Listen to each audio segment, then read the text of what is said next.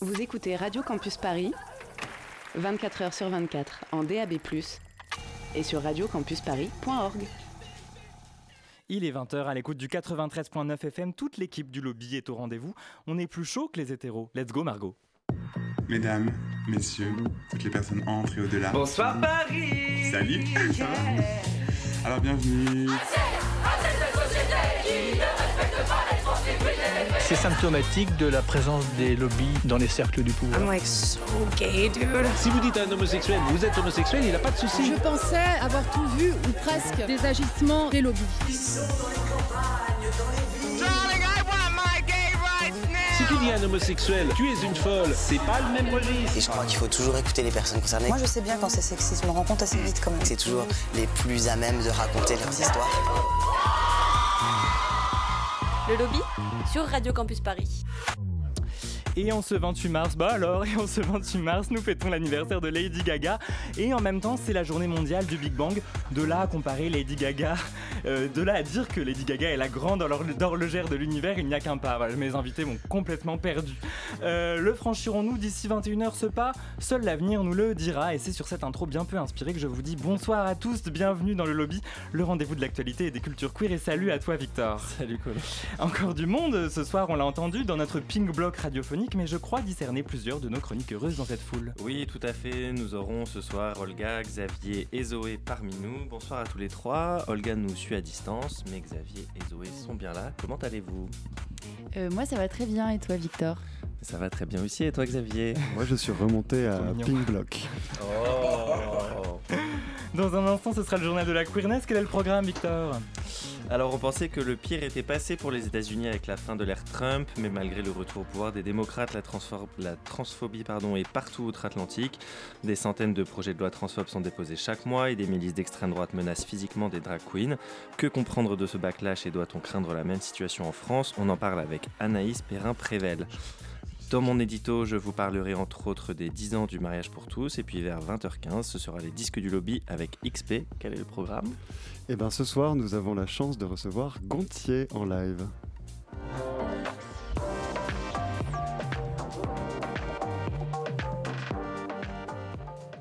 Gontier dans le lobby. Ce sera tout à l'heure sur Radio Campus Paris. À tout à l'heure, Xavier. À tout à l'heure. Et au programme aussi, on fêtera un anniversaire, celui du Ciné-Club Le 7e Genre, qui depuis 10 ans diffuse des films du patrimoine queer. Pour l'occasion, sa fondatrice Anne Delabre a préparé tout un tas de festivités qu'elle viendra nous présenter en fin d'émission. Et pour compléter ce beau programme, deux invités sont avec nous en studio.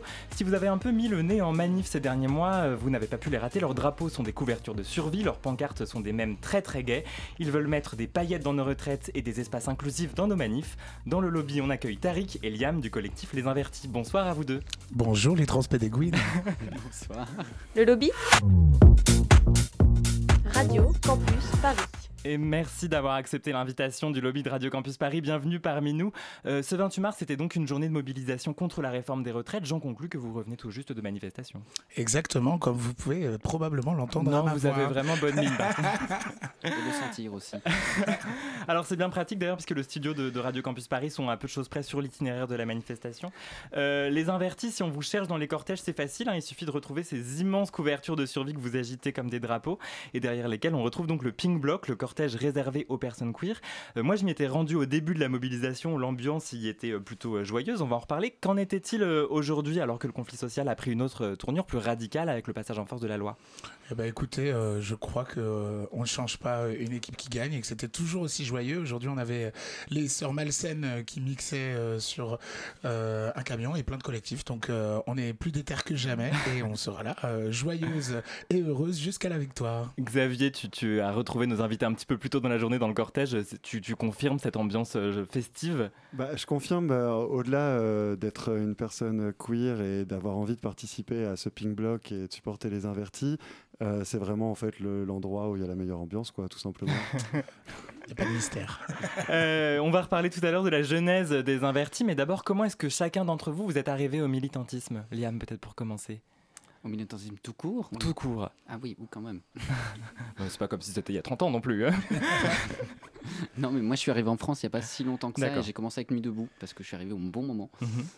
Et puis après, j'ai continué j'ai un peu évolué. euh, je suis passé par les milieux écolos et maintenant, je suis arrivé chez, Chez les invertis. et Tariq Et moi, c'est affolant, mais c'était sur la réforme des retraites de Fillon en 2010. J'étais alors lycéen et on avait bloqué notre lycée euh, à l'époque. Et je vois qu'il faut continuer parce qu'on est encore là pour les répète. retraites. Et d'ailleurs, c'est le moyen de dire que là, si on gagne pas tout de suite, eh ben, il va falloir continuer parce qu'ils ne sont pas prêts de s'arrêter. Euh, On a, au début de la réforme, ils ne savaient pas bien si ce serait 64 ou 65 ans. On sait pertinemment que là, si les 64 passent, la prochaine fois soit- soit- sera 65 et ensuite 67. Donc c'est pour ça, autant y aller maintenant, ça nous évitera des manifs euh, dans 3 ans, 10 ans. on, on prend ce, ce conseil. Merci beaucoup. Tariq et Liam sont nos invités, tous les deux donc membres du collectif Les Invertis, un collectif que vous qualifieriez comment d'ailleurs politiquement? Euh, on, a l'habitude de dire transpédéguine et marxiste, Euh, mais voilà, le- le- la question c'est surtout de refaire le lien entre euh, la lutte des classes, entre les luttes sociales et les luttes LGBT. Ouais, on va en reparler euh, dans un petit quart d'heure, car à 20h, oh j'ai j'ai pas l'heure, 20h06, euh, on ouvre les pages du journal de la queerness. Le lobby?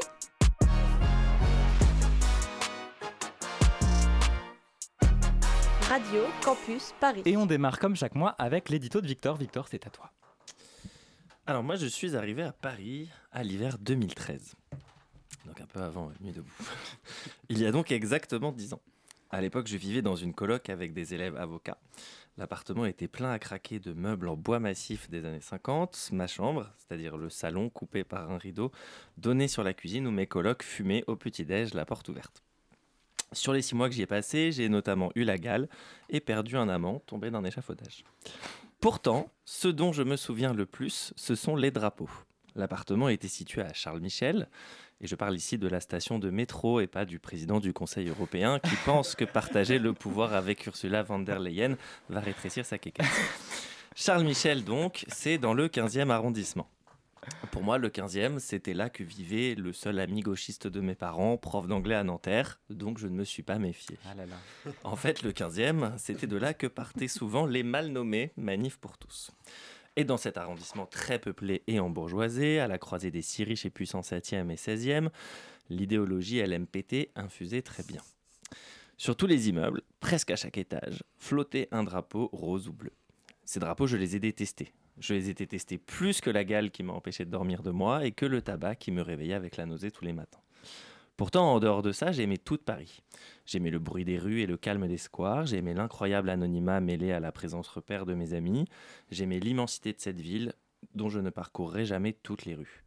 Il faut dire que Paris a tout fait pour me plaire et me garder. Dès mon arrivée, Paris a fait neiger le ciel pendant un mois, si bien que j'ai cru sincèrement que ça arrivait tous les ans et que je vivais dans une comédie romantique new-yorkaise, alors qu'en vrai, on sait qu'on est plus proche du climat de Londres. Paris m'a emmené au tango, où j'ai enfin roulé des pelles hors d'un appartement et à des garçons qui ne faisaient pas les mêmes études que moi. Paris m'a trouvé des bars à Belleville où la pinte était à 3 euros et quelques. Et oui, cette phrase me fait sentir très très vieux. J'ai l'impression d'avoir parlé en ancien franc. Mais surtout, Paris m'a apporté le drama.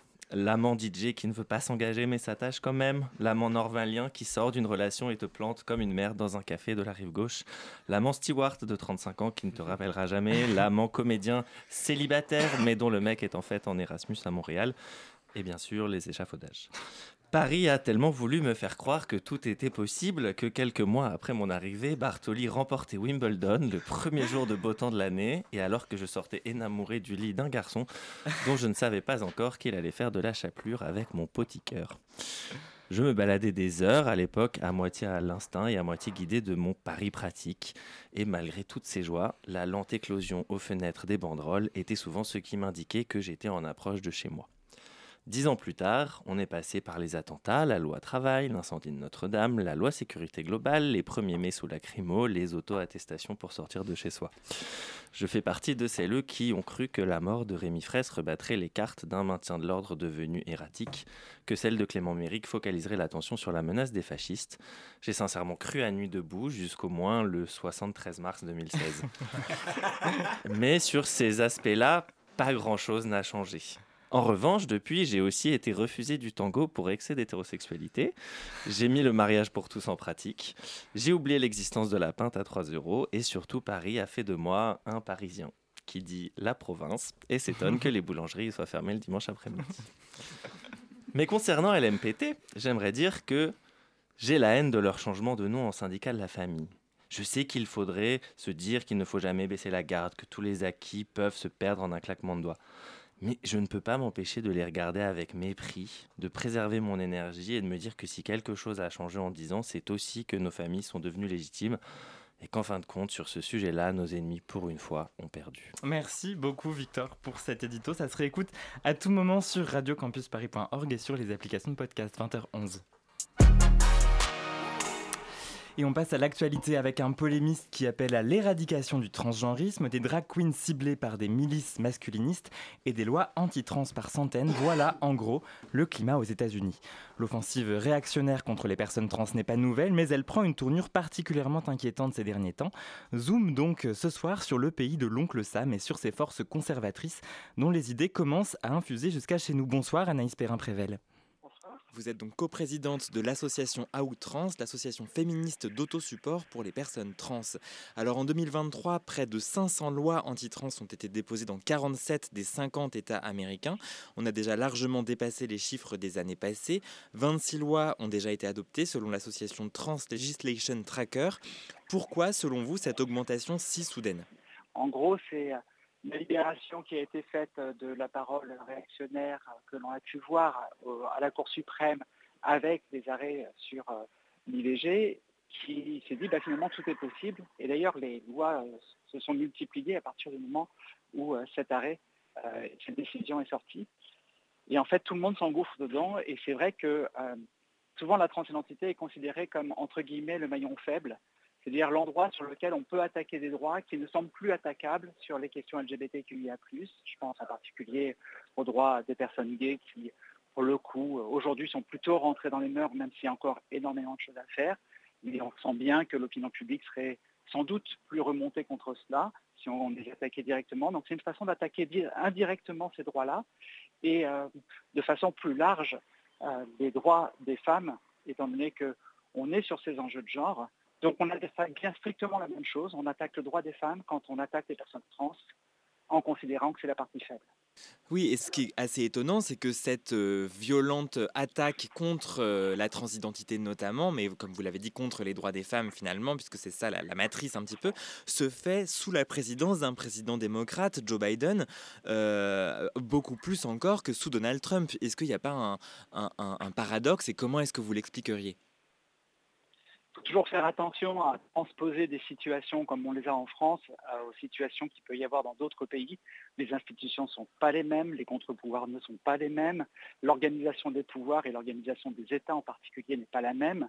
On a une vision sans doute très euh, franco-française où on transpose le président qui, de notre côté, président de la République, concentre énormément de pouvoir comme étant le même type de pouvoir qui peut se faire au niveau du président des États-Unis, comme son nom l'indique, c'est le président des États-Unis, mais du coup, il y a autant d'États qui peuvent euh, localement euh, imposer leurs lois.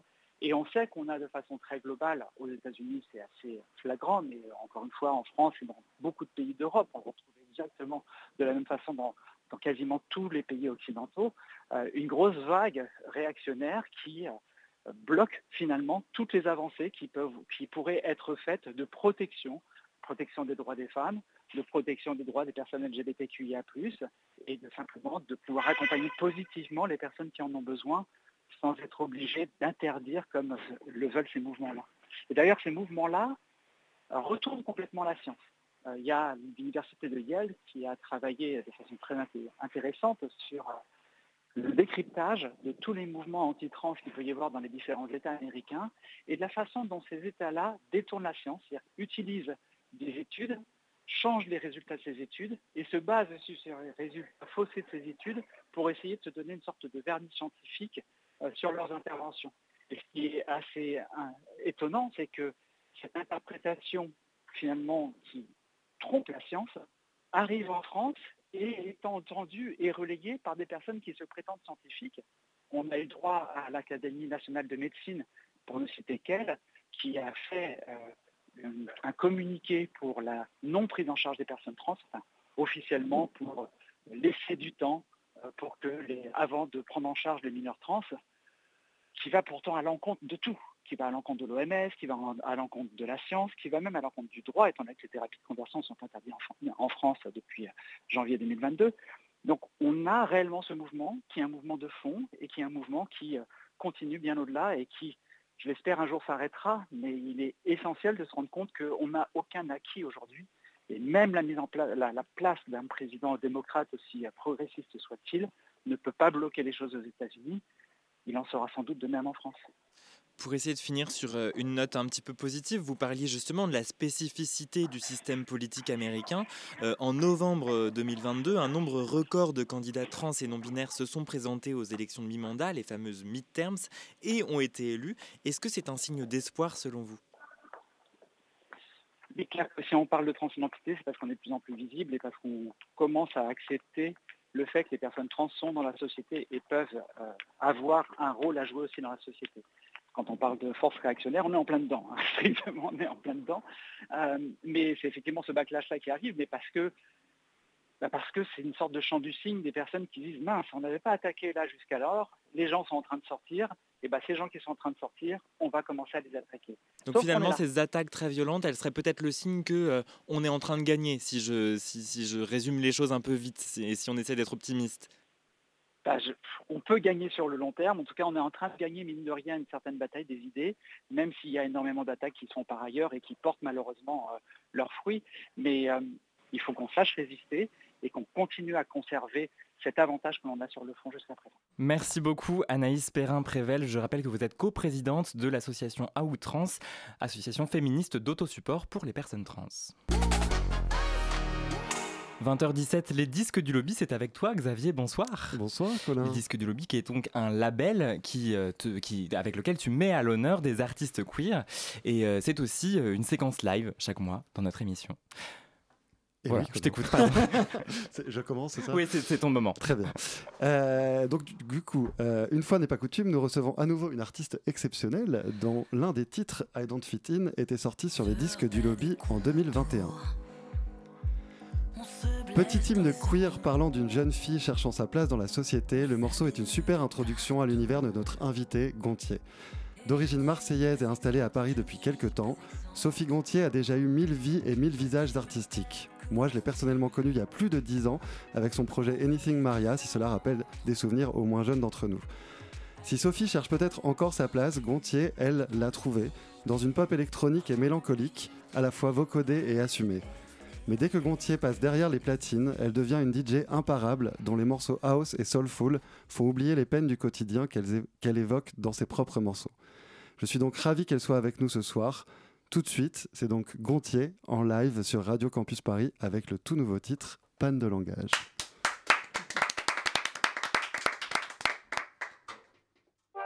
Je suis un peu à cran derrière mon écran. À quoi vous mentir? J'en ai littéralement des mots. Des mots, des mots, des mots. Des mots en forme de Lego, mais y a comme une pièce qui me manque. C'est peut-être la peau, c'est peut-être la substance des mots.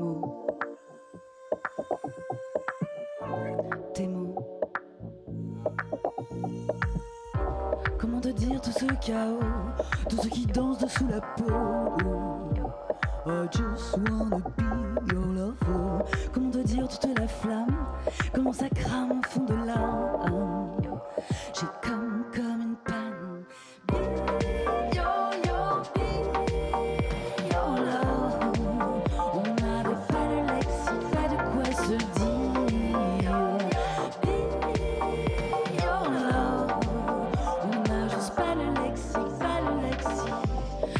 dans le métro, ouais. Y'a comme un excédent. On rentre pas, on est de trop. On crève l'écran, le tableau, le sens. On s'aimait peut-être trop. Ah, des mots en forme de couteau,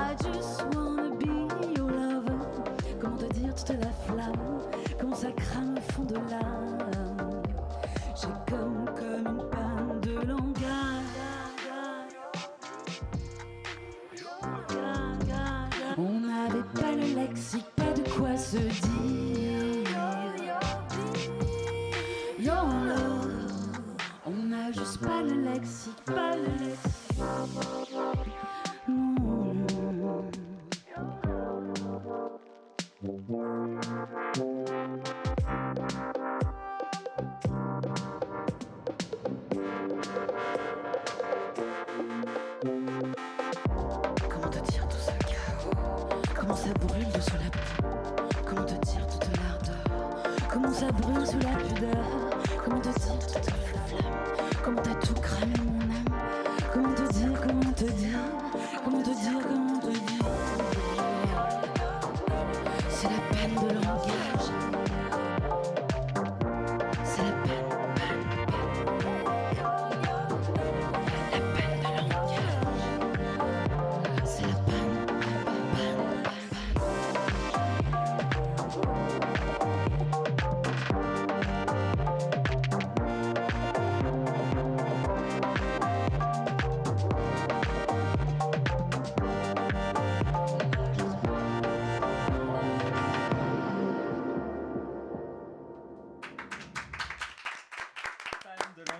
C'était le dernier titre de Gontier en live dans le lobby, dans les disques du lobby sur Radio Campus Paris. Et Gontier qui est ton invité XP ce soir. Merci beaucoup, Gontier, pour ce live. Euh, Est-ce que tu peux déjà nous parler de ce titre, Panne de langage, que tu viens d'interpréter et qu'est-ce qu'il raconte et qu'est-ce qu'il représente pour toi? Euh, bien, là, Ouais, on t'entend. Euh, alors, euh, panne de langage, donc, donc ça exprime euh, un, un- un- bon, déjà c'est une histoire d'amour, euh, ça c'est la chose la plus intime, Euh, et une incapacité à communiquer au sein du couple, mais ça exprime aussi euh, un truc plus large qui est un problème de prise de parole orale. et donc, et donc voilà, donc j'aimais bien l'aspect quelque part dramatique et à la fois comique parce que ça crée des situations parfois très comiques euh, du truc. Donc c'est voilà c'est toujours un peu sous un, sous un ton d'humour euh, d'humour un peu cinglant euh, mi dramatique mi drôle Euh, c'est un peu le ton de cette chanson. Voilà. Et sachant que la parole c'est une prise de pouvoir donc voilà on peut on peut aller plus loin dans la réflexion donc voilà certaines personnes ont du mal à prendre ce, ce- ce- ce pouvoir dont je fais partie. Alors peut-être que le mi-dramatique, mi-drôle, ce sera la réponse à la prochaine question. Euh, parce qu'en préparant ta venue aujourd'hui, je me suis rendu compte que en fait, Gontier, c'est un prénom masculin germanique, euh, un peu oublié, c'est une sorte d'équivalent de Gunther. Euh, pourquoi tu as choisi ce nom de scène? Bon, parce que c'est mon nom de famille d'abord. Et que comme tu l'as dit avant, j'ai eu plusieurs entités parce que je suis très curieuse de musique. Donc j'étais curieuse de pop dans mon premier projet à travers lequel on s'est connus. Après, j'ai lancé un projet pour le club très spécifiquement. Et Gontier, c'est un petit peu euh, un truc où euh, j'assume cette pluralité en fait. Euh, qui était vraiment quelque chose qui me tiraillait pendant longtemps. Et, euh, et donc c'était tout simplement, bah, en fait voilà, bah, ça c'est moi et c'est tout. Et donc effectivement, il y a- après il y a la filiation, bah, j'ai quand même choisi le nom de mon père, donc euh, voilà. j'ai pas fait une psychanalyse à ce sujet, mais quand même, sachant que je crois que c'est un nom assez martial, donc assez masculin. Ouais. En réalité, voilà, bon alors. Effectivement, on peut, ça, peut, ça peut faire penser à des trucs de théâtre, je sais pas si euh, des pièces comme Mademoiselle Julie ou des, des femmes qui ont jamais pris, euh, qui ont toujours gardé le nom de leur père. euh, voilà. Euh, Effectivement, ma famille est pied noir et, algéri- enfin, et algérienne et italienne. Et donc, euh, la transmission du nom, c'est aussi quelque chose. Donc, il y a quelque chose là-dedans. euh, Ok, voilà. je comprends.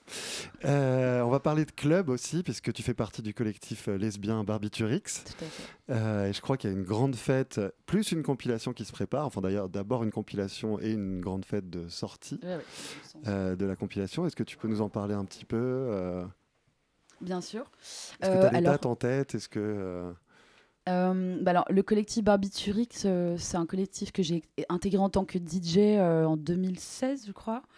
Euh, et, euh, et, et, et, et à un moment donné, j'avais l'impression de recevoir beaucoup et de pas donner, enfin de pas m'engager euh, suffisamment en tout cas. Euh, et donc, j'ai proposé à Rag, donc la, la, la chef. Que nous avons reçu ici.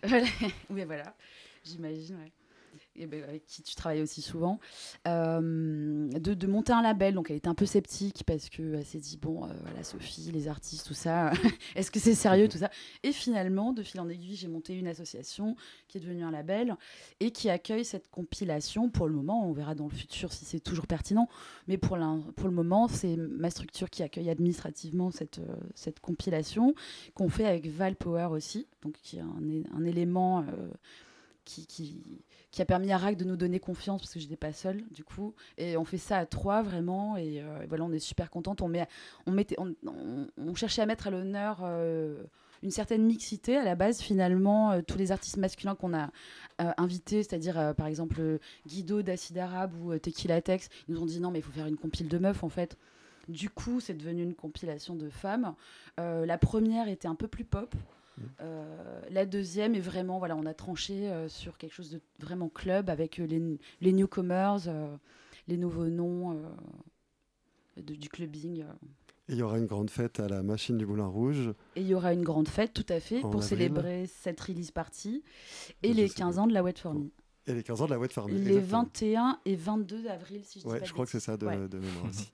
Euh, dernière question, parce qu'elle est inévitable. Euh, quels sont tes projets en ce moment? Euh, Parce qu'il me semble qu'il y a quand même euh, un album en préparation, si je dis pas de bêtises. Tout à fait. Alors ouais. Euh, ben là, je sors un, premier EP donc fin avril et le 28 avril en théorie. Et surtout, j'ai ma release party au Petit Bain le 23 mai. J'ai invité Benga et un artiste marseillais qui s'appelle Sins Charles. Et donc, je suis très contente de ce line-up parce qu'il ressemble pas mal à voilà à, côté club et pop que je peux avoir. Et, et voilà. Donc, euh, et puis Super. ensuite, il y aura un deuxième EP, mais pour l'instant, on se concentre sur, sur ça. Ok, bah merci beaucoup en tout cas. Merci. Merci Merci beaucoup Gontier d'être passé de- dans le lobby. Vous pouvez rester avec nous si vous voulez vous installer, il y a de la place, voilà. Et puis merci beaucoup à toi XP pour cette belle découverte du mois. Allez, 20h28 sur Radio Campus Paris. Le lobby Radio Campus Paris.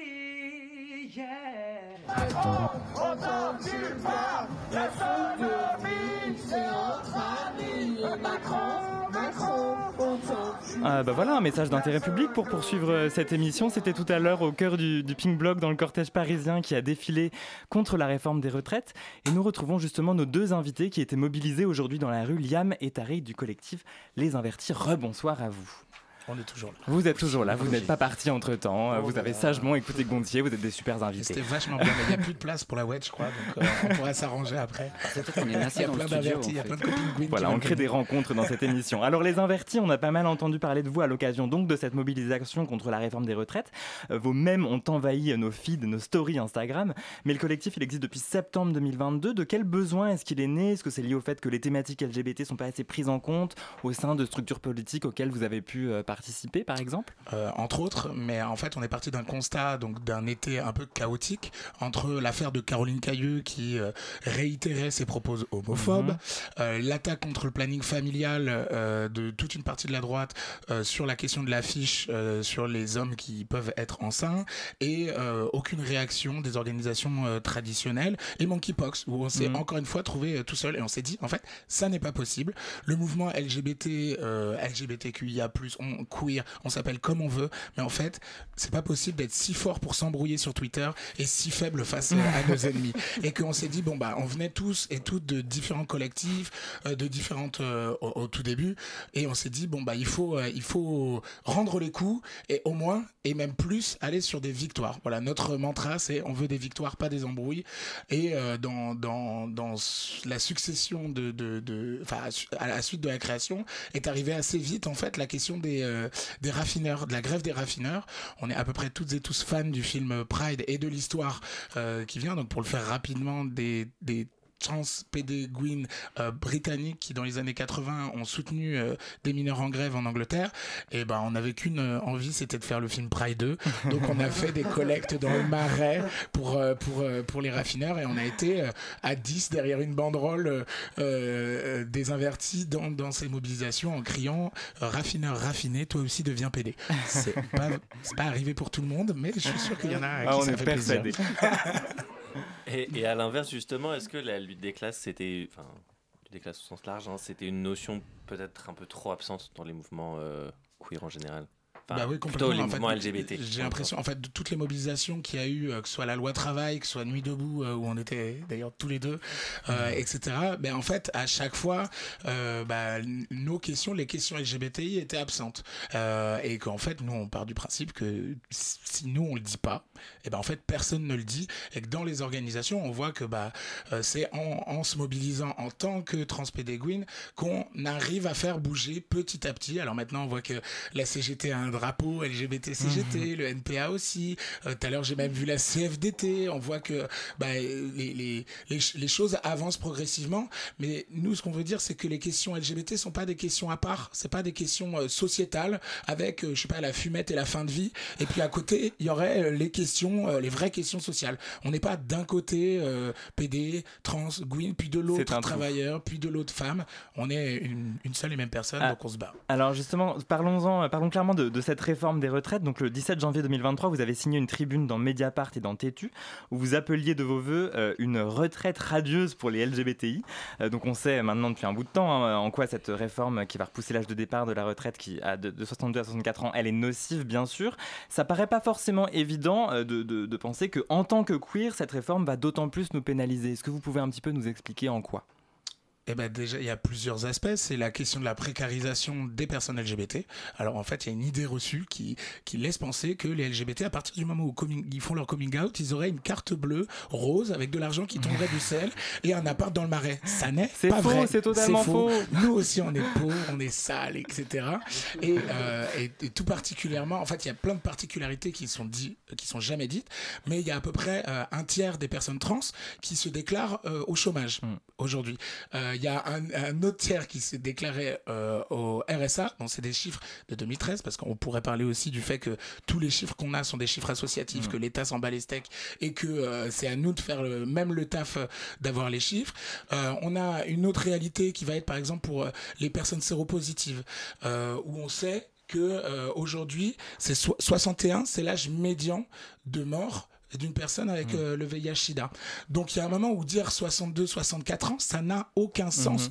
pour nos vies. Et par ailleurs, pour les lesbiennes, ben en fait, euh, aujourd'hui, on a arraché une forme de PMA qui est pas complète, qui est pas celle qu'on voudrait, que on, on s'est beaucoup battu euh, les dernières années pour l'avoir. Ben, on a un petit bout de PMA et qu'en fait, les femmes vont pouvoir commencer à, à- à trouver, à fonder des familles. Et la question, c'est de pas reproduire euh, les- la, la famille euh, hétérosexuelle traditionnelle où il y en a un des deux qui est mal payé et qui a Mm. une retraite de merde. Donc voilà, tout ça, c'est des questions euh, qui sont très concrètes dans nos vies et qu'on veut qu'elles soient, qu'elles soient portées à ce moment-là. Et puis vous faisiez euh, référence aux, aux personnes trans. Un autre problème que vous pointiez dans, dans, dans, dans votre tribune et que j'avais, que moi j'avais pas vu, euh, sans doute en tant que personne cis, c'est que beaucoup cotisent sous deux numéros de sécu différents, euh, donc avec le numéro 1, avec le numéro 2 au moment du, du changement de genre, euh, ce qui crée tout un, un- un véritable calvaire pour avoir accès au trimestre et avoir accès à une véritable retraite. Oui, c'est Hélène Azera, une journaliste qui était Ouais. au phare euh, il y a très longtemps, qui justement avait mis à jour euh, cette question-là,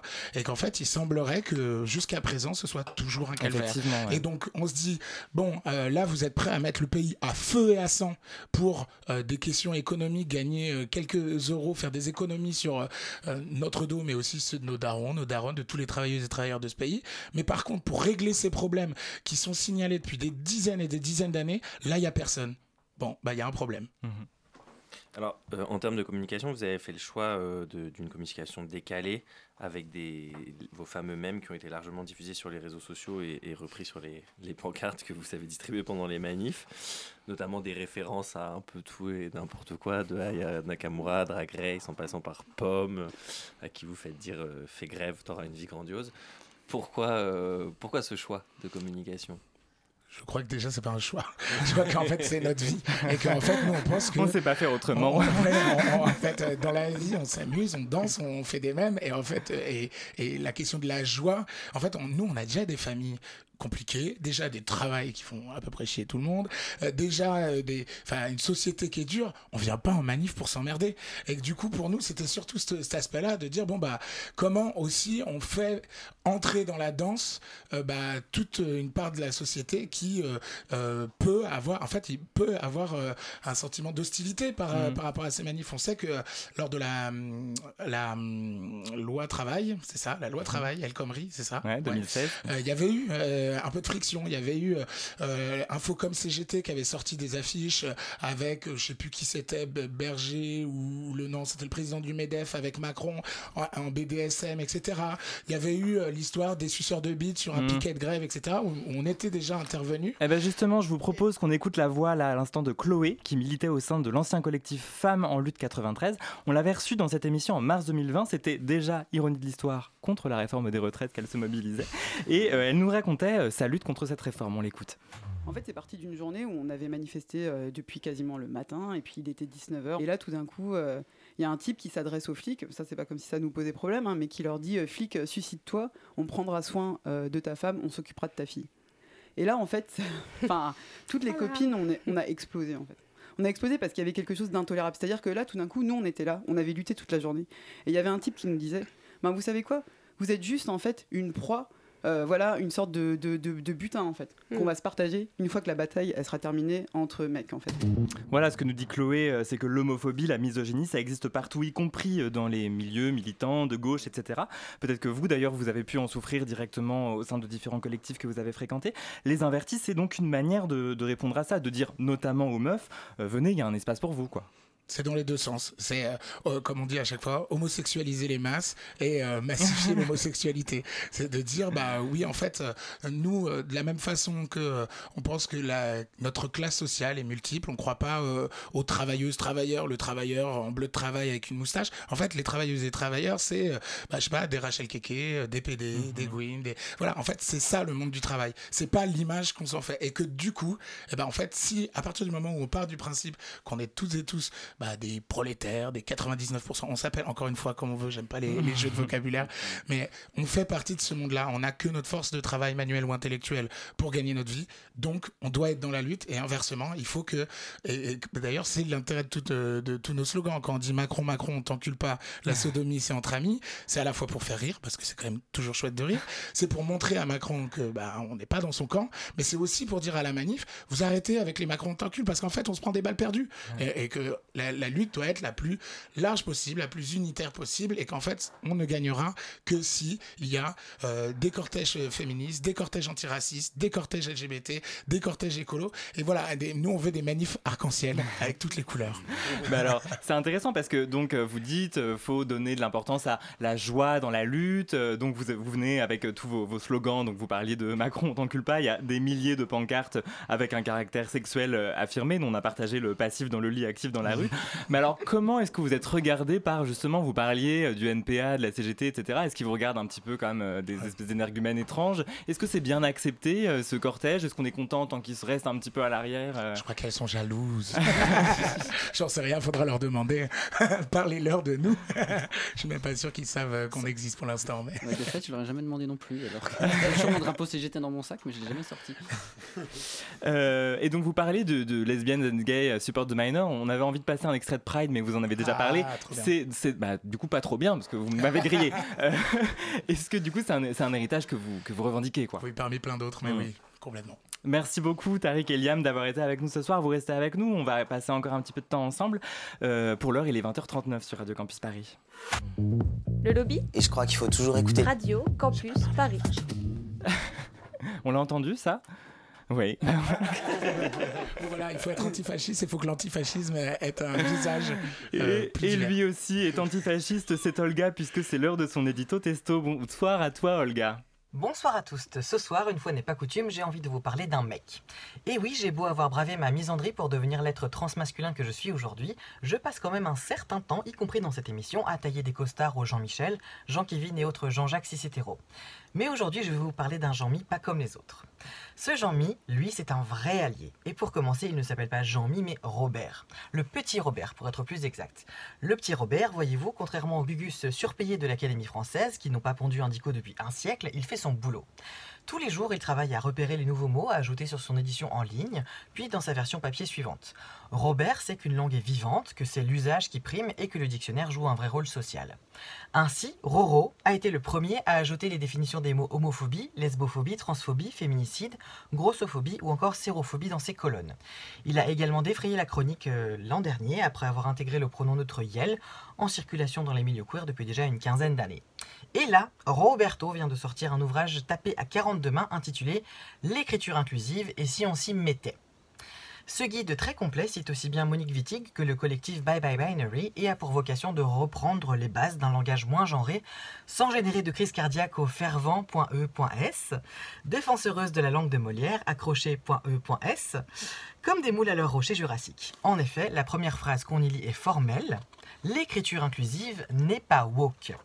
Parmi les 21 auteuristes, il y a évidemment des gens de la maison, mais dans une grande discrétion sur le sujet, car l'ouvrage veut montrer que l'écriture dite inclusive ne date pas d'hier, qu'elle n'est pas qu'une question de point médian et encore moins de lobby LGBTQI. En revanche, sauf erreur de ma part, il n'y a pas de personnes non binaires au casting, d'où une certaine réserve sur ce point précis dans le livre. En temps normal, ça m'aurait énervé, point E. Mais dans ce cas précis, c'est une bonne chose, parce que Bébert, c'est un allié qui se trouve aussi être une institution au rein solide, qui peut filtrer plus facilement que nous autres simples mortels la toxicité des paniques morales télévisées et du fiel éditorial hebdomadaire. Ainsi, je ne parle pas de ce bon bouquin seulement parce que Colin nous a demandé de ne pas préparer d'agenda pour la fin d'émission, vu qu'on a trop d'invités Cali pour une petite heure d'antenne. Non, je vais user d'une technique politicienne bien connue, magnifiquement illustrée par la drag queen Jada Essence Hall dans la saison 12 de RuPaul's Drag Race. Look over there! Regardez par ici! Ou variante. Attention derrière toi, c'est affreux! Oui, cette chronique est une tentative non dissimulée d'attirer l'attention des réacs sur cette parution afin qu'elles nous en fassent la pub, comme elles l'ont déjà fait avec le pronom que je viens d'employer. Des fois qu'un éditorialiste du Figaro nous écoute, hein, euh, sait-on jamais. Parce que ce serait quand même sympa que les wannabe youtubeurs gays d'extrême droite arrêtent d'aller polluer des lectures drag où les parents font le choix conscient et joyeux d'emmener leur progéniture et que les influenceuses transphobes laissent respirer mes sœurs, frères et adelphes trans. Pour conclure, je vous propose la petite leçon de grammaire queer qui m'a manqué dans ce toutefois très bon ouvrage supplément Macron Explosion. Je soutiens la grève, tu soutiens la grève, elle, il, yel soutient la grève, nous soutenons la grève, vous soutenez la grève, elle, il, yel gagneront ce bras de fer. Merci beaucoup Olga, l'édito testo se réécoute à tout moment sur les applications de podcast. On marque une pause avant de retrouver la fondatrice du ciné-club le 7e genre, le 7e genre pardon, Anne Delabre, et on s'écoute No One Told Me, Bikoko et Indie. Restez à l'écoute du 93.9 FM.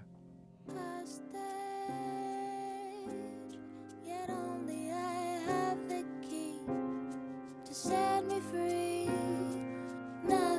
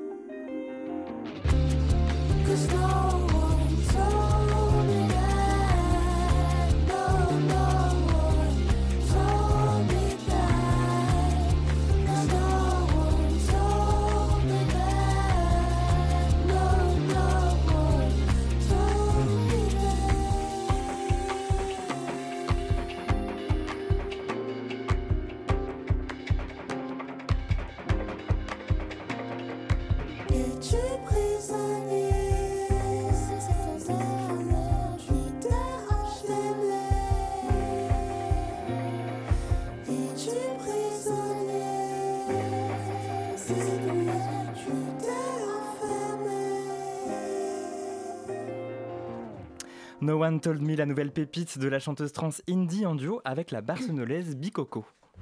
Why can't I say the word? I mean, why can't I just say Le lobby? Susan, I'm gay. Radio Campus Paris 20h45 dans le lobby, nous sommes rejoints par Anne Delabre, fondatri- fondatrice donc du ciné-club Le 7e genre. Bonsoir à vous. Bonsoir et merci pour l'invitation. Mais merci d'être là, bienvenue dans le lobby. Bonsoir. Cet événement, donc le, septième, euh, enfin cet événement au Ciné Club, euh, il a euh, maintenant 10, 10 ans, donc c'est la 11e euh, édition. Euh, est-ce que vous pouvez nous raconter un petit peu comment est-ce que comment est-ce qu'il est né déjà? Alors effectivement, euh, le 7e genre a été créé le 23 avril 2013, qui est une date que tout le monde connaît, étant donné que c'est le jour du vote de la loi sur le mariage pour tous. On l'a absolument pas fait exprès, évidemment, parce qu'on avait prévu euh, ce démarrage de longue date. Et euh, c'est grâce au Brady, le Brady, qui est à Strasbourg-Saint-Denis, pas très loin, qui est un des rares cinémas encore indépendants de Paris, je tiens à le souligner. Euh, qui nous a fait confiance dès le début. Enfin, je dis nous, mais au départ, j'étais quand même un peu genre toute seule. Euh, donc, il m'a fait confiance. Euh, et je suis restée toute seule pendant deux ans, d'ailleurs, avant de créer l'association en 2015. Euh, L'idée, c'était en fait, euh, bon, moi j'avais une nostalgie des ciné-clubs de mes années étudiantes. Et par ailleurs, euh, bah, j'étais journaliste, et, enfin, je suis journaliste, et j'ai cinéphile, mais autodidacte. Et j'avais eu l'occasion de travailler avec le festival de films LGBT Chéri Chéri, euh, parce que je leur ai proposé une, on va dire des séances patrimoine. Et l'idée était venue d'un livre que j'avais écrit avec Didier Roth-Bétoni qui s'appelait L'homosexualité dans le cinéma français. Et, euh, et ça datait de 2009. Et en fait, on avait un corpus de films de plus de 350 titres. Et on s'était dit, bah, c'est chouette de parler des films, mais si les gens ne peuvent pas les voir, c'est dommage. Et de là est née l'idée, en fait, de proposer des projections en lien avec ce qu'on avait pu explorer dans le livre. Et bon, depuis, ça s'est évidemment euh, bien prolongé, étant donné qu'on était parti sur ce livre sur le cinéma français. Avec le 7e genre, c'est totalement international. Le seul principe, ce, ce sont des longs métrages de fiction dits de patrimoine. Ça fait un peu vieillot de dire patrimoine. Mais en gros, c'est pas des films qui viennent de sortir, donc on ne fait pas de concurrence au festival sur des avant-premières ou des films récents. C'est des films en moyenne qui ont minimum 10-15 ans d'âge, et plutôt des films rares, voire très rares, voire inédits. Et parfois, on- ça nous arrive de faire les sous-titrages ou de faire faire les sous-titrages. Donc, c'est pas des films que vous pouvez voir en DVD ou en streaming euh, en appuyant sur euh, votre ordinateur. C'est Donc, pas on a Philadelphia, quoi. Voilà, par exemple. Euh, non, même Pride, euh, même Oui, Pride oui. Que, que j'aime beaucoup à titre personnel, mais qui est beaucoup trop visible pour nous. On va Ouais. dire, voilà, on se la joue un peu élite. Euh, voilà, donc en fait, l'idée est venue de ça. C'est vraiment un- une envie de, de cinéphile, une rencontre avec Fabien Huy, le nouveau directeur du Brady, qui venait le reprendre à Jean-Pierre Mocky. Et, euh, en fait, ça a tout de suite bien marché. On a fait deux séances test, et puis après, c'était parti pour euh, bah, 10 ans. Et alors, ce qui est intéressant, justement, c'est que euh, quand on regarde tout ce que vous avez présenté pendant ces, ces, ces dix années, c'est qu'il y a toujours une production LGBT et dans des endroits très variés aussi. Alors, je dirais pas une production LGBT, y arriver, LGBT. On le dit pas souvent, fait- donc c'est difficile de souvenir. C'est vrai. Euh, j'ai voulu appeler le ciné-club le septième genre euh, de manière tout à fait euh, volontaire, c'est-à-dire que je voulais pas cantonner ça un ciné-club LGBT. Je visais plus large, euh, c'est-à-dire le 7e art et les questions de genre, parce qu'en fait, c'est un ciné-club qui aborde les questions de genre au pluriel et de sexualité minoritaire au pluriel dans le cinéma, et pas juste des films LGBT. Donc ça peut aller des films les plus communautaires, entre guillemets, jusqu'à des films, on va dire, euh, qui a priori ne semblent pas particulièrement LGBT, Mhm. mais avec un regard un peu décalé, on peut y trouver des pépites et des choses assez intéressantes, des sous-textes, du décryptage. C'est ça qui nous intéresse. C'est pas forcément les films les plus évidemment étiquetés, on va dire. Et alors, en 10 ans d'existence du 7e genre, c'est quoi votre plus beau souvenir? Oh, il y en a Rapidement, si possible. Ah, il nous en faut un seul. Et enfin, un seul. Alors, le plus émouvant, euh, c'était la dernière apparition publique d'une femme réalisatrice qui, malheureusement, est trop peu connue, s'appelle Yannick Bellon, euh, qui était venue en janvier 2016 présenter La Triche qui est un des rares films sur la bisexualité, qui date d'autant plus des années 80, 84.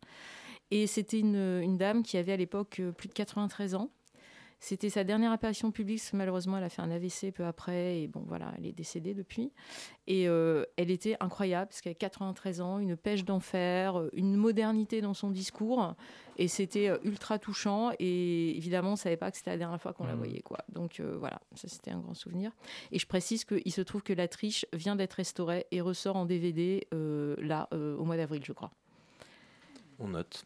Voilà. Euh, et ce qui est hyper intéressant dans la programmation, c'est que donc, justement, il y a tout ce cinéma qui n'est pas évidemment officiellement queer, déjà ne serait-ce que pour des questions de, de censure, de, de, de contexte politique, etc.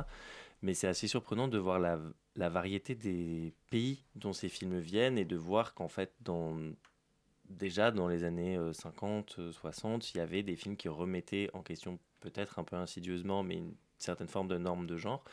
Et ces films qui ont l'air quand même d'être des pépites assez rares, comment est-ce que vous les trouvez? Vous les trouvez vous-même? Vous les... Alors ça, c'est l'essentiel de notre travail, parce qu'en fait, quand, on est, quand j'en suis juste au stade de présenter la séance, on a 95% du boulot qui est fait. Et le gros travail qui est extrêmement chronophage, et les gens ne s'en rendent pas toujours compte, c'est une vraie enquête policière en fait. hein. Il y a des films, on a mis 5 ans 5 ans, je dis bien 5 ans, avant d'avoir les droits et trouver une copie et des sous-titres et tout ça. Donc c'est vraiment, il n'y a pas de méthode. Moi je dis c'est un peu Colombo, quoi. Donc on remonte le fil. Est-ce qu'il y a un distributeur? Il n'y a pas de distributeur, des vendeurs internationaux, les producteurs, les ayants droit et machin, les gens ne répondent pas. On passe par des circuits, je ne peux pas vous résumer ça en deux minutes. Mais c'est vraiment euh, souvent très long et très compliqué. Et parfois, on a les droits et on, on se dit Ah, mais il n'y a plus de copie, c'est con. Ou alors j'ai une copie, mais j'ai pas les droits. Et puis sinon, il n'y a pas les sous-titres aussi. Et puis il faut trouver l'invité. Mm. Enfin voilà. Donc ce qui fait que les séances sont quand même très très longues à, à concevoir. Et quand les gens me disent Ah, mais c'est super cool, pourquoi vous ne faites pas toutes les semaines plutôt que tous les mois? Je dis, Ah, hmm. Ah, on nous dit pareil. Voilà, bah voilà, on se, comprend, on se comprend. Donc c'est sûr, si je passais Philadelphia, je pourrais faire toutes les semaines, voire tous les soirs. Mais là, non. Alors, les festivités du, du 10e anniversaire du 7e genre, ça commence dès le 1er avril, de 14h à 19h30 au cinéma Le Brady, donc avec un focus sur deux films d'Emmanuel Levargueret, je sais pas comment le dire. Deloitte et la Iglesia. Bon, et voilà. la conférence d'Emmanuel. Et puis ça continue tout le mois d'avril avec un point d'orgue donc au tango, dont on parle beaucoup décidément dans cette émission, avec une soirée anniversaire qui commence à partir de 20h. Quel en est le programme? Racontez-nous. Voilà, oui, en fait, tout le mois d'avril, on s'est dit on va faire un petit feu d'artifice pour les 10 ans. Donc, au-delà des ciné-clubs classiques euh, du lundi soir, euh, là, comme tu disais, donc euh, samedi, c'est un focus Eloy de la Iglesia, qui est un, cinéma, c'est un cinéaste espagnol très très peu connu en France, voire pas connu du tout. On connaît un peu Alex de la Iglesia et encore pour les spécialistes du cinéma de genre. Et Eloy de la Iglesia, en fait, est vraiment un cinéaste de la transgression de manière très générale Mhm. et pas que sur les questions gays. Et euh, bah, pour le coup, on n'avait pas de sous-titrage, rien du tout. Et c'est grâce à nos amis du festival Écran Mix de Lyon que je tiens à remercier qu'on a pu euh, faire les sous-titrages et travailler ensemble, parce qu'on aime bien collaborer avec plein de gens. Donc là, typiquement, c'est euh, deux films inédits que vous ne pouvez pas voir ailleurs, Mm. et une conférence d'Emmanuel Levaguerès, qui est euh, professeur de civilisation hispanique, qui va nous parler du cinéma de la transition espagnole, post-franquise, pré-movida. Et euh, donc voilà, le- la conférence entre les deux films. Ça, c'est samedi. Et euh, alors, pour la fête au tango, en fait, Donc ça le va 20, 20 le avril, 20, c'est ça? ouais, jeudi 20 avril à partir de 20h. Donc c'est entrée libre. Donc vous pouvez juste venir boire un verre et partir ou Mhm. venir toute la soirée. Donc c'est apéro, ambiance musicale. On aura une DJ Joanne qui nous mettra un peu de quoi danser après. Il y aura deux quiz avec des bolos à gagner. Ça c'est pour appâter le chaland. Euh, avec des bolos cinéphiles. Donc je vous invite à venir faire la fête avec nous. Venez avec qui vous voulez. On est très open à tout le monde. Je pense que Victor, tu y seras. C'est possible. C'est pas obligé de promettre. Non, Merci je ne fais beaucoup. jamais de promesses. Merci beaucoup Anne Delave. On retrouve donc toutes les informations sur le 10e anniversaire du 7e genre sur votre site internet le7e-genre.fr. Merci beaucoup d'être passé dans le lobby. Merci à vous. C'est bientôt la fin de cette émission et on se quitte ce mois-ci avec celle qui fait revivre les icônes queer d'hier. Bonsoir Zoé. Bonsoir Colin. Et aujourd'hui, tu nous racontes les mille vies d'Olivia Delect. D'Oliva Delect. Dovida Delect. Dovida, bah ouais, bah raté. Et oui, Colin, car en 70 années de vie, Ovida sera tour à tour résistante, survivante de la déportation, professeure de lettres, poétesse et même maire d'une commune. Et puis un beau jour, à 55 ans, en 1981, elle ira faire le tour des commerçants de son petit village de Normandie en leur disant tout simplement à partir de maintenant, vous m'appelez Madame. Assignée garçon à la naissance, donc, Ovida naît à Caen en 1926. Elle n'a que 13 ans quand la guerre éclate, 16 quand elle fonde avec des copains un petit groupe de résistance communiste. D'emblée, c'est l'une des plus courageuses. Elle réussit à s'infiltrer comme espionne dans les rangs des Jeunesses nationales populaires, groupe collaborationniste. En février 1944, elle est arrêtée par la Gestapo. Malgré la torture, elle ne dénoncera aucun de ses camarades et au terme de dix jours de détention, elle sera déportée en Allemagne.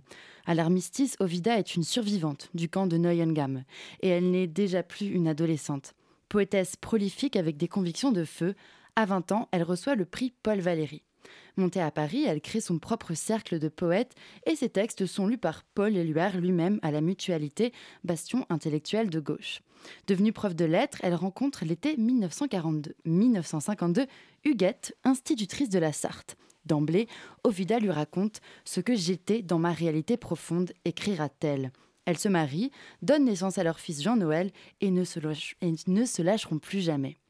Les années 50, c'est l'époque des pionnières. Aux États-Unis, la transition très médiatisée de la danoise Christine Jorgensen arrive jusqu'aux oreilles d'Ovida et fait écho à sa propre histoire. Les années passent, elle est élue maire d'une petite commune des Yvelines et ne pas pouvoir vivre sa transidentité lui pèse. Elle continue d'écrire, notamment La Demoiselle de Kerk, l'histoire d'une jeune fille sous l'occupation à Caen, une autobiographie transposée selon ses mots. Le fait de et vivre, de pouvoir me libérer, m'affirmer par l'écriture, m'a aidé à supporter de lourdes charges, à ne pas me laisser écraser par la douleur, à ne pas mettre fin à mes jours, à rogner la hauteur des obstacles et à les traverser, écrira-t-elle sur cette époque dans son autobiographie La vocation d'être femme en 1996.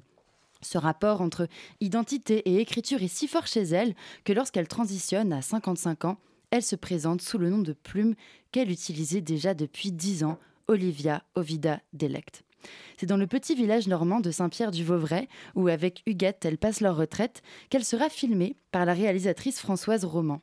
Le documentaire Appelez-moi Madame, sorti en 1986, est un bijou de délicatesse. On y voit deux femmes de 60 ans s'aimer, aller au marché, danser sur la place du village, la mise en pli impeccable et le tablier à fleurs.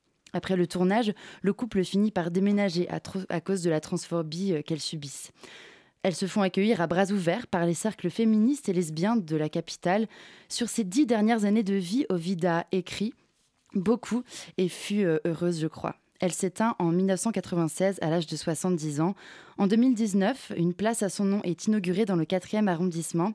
Et si vous voulez en savoir plus, je vous recommande d'aller faire un tour sur queercode.net, un collectif de recherche sur les femmes ayant aimé les femmes durant la Seconde Guerre mondiale. Merci beaucoup Zoé. On peut aller voir le sublime documentaire Appelez-moi Madame de Françoise Roman en VOD sur son site roman avec un d.org. Vous connaissiez donc euh, Anne Delabre Oui, alors pour la petite histoire, euh, le, petite histoire, documentaire était passé euh, sur TF1 avant privatisation, comme quoi euh, depuis ça a bien changé. Tiens donc, merci beaucoup Zoé. On se... C'est la fin de l'émission, on se quitte avec l'agenda. Qu'est-ce qu'on fait ce mois-ci Alors je vais faire très vite. Bah, Oui. J'ai parlé du tango tout à l'heure. Donc effectivement, euh, il se trouve que je fais partie du collectif de reprise de cette discothèque mythique euh, du Marais sous forme de coopérative. Et ça, c'est, je crois, la première discothèque au monde qui devient une coopérative. Mhm. J'ai pas vérifié, mais je pense, qui appartient euh, aussi bien euh, aux salariés, euh, à ses clients, etc.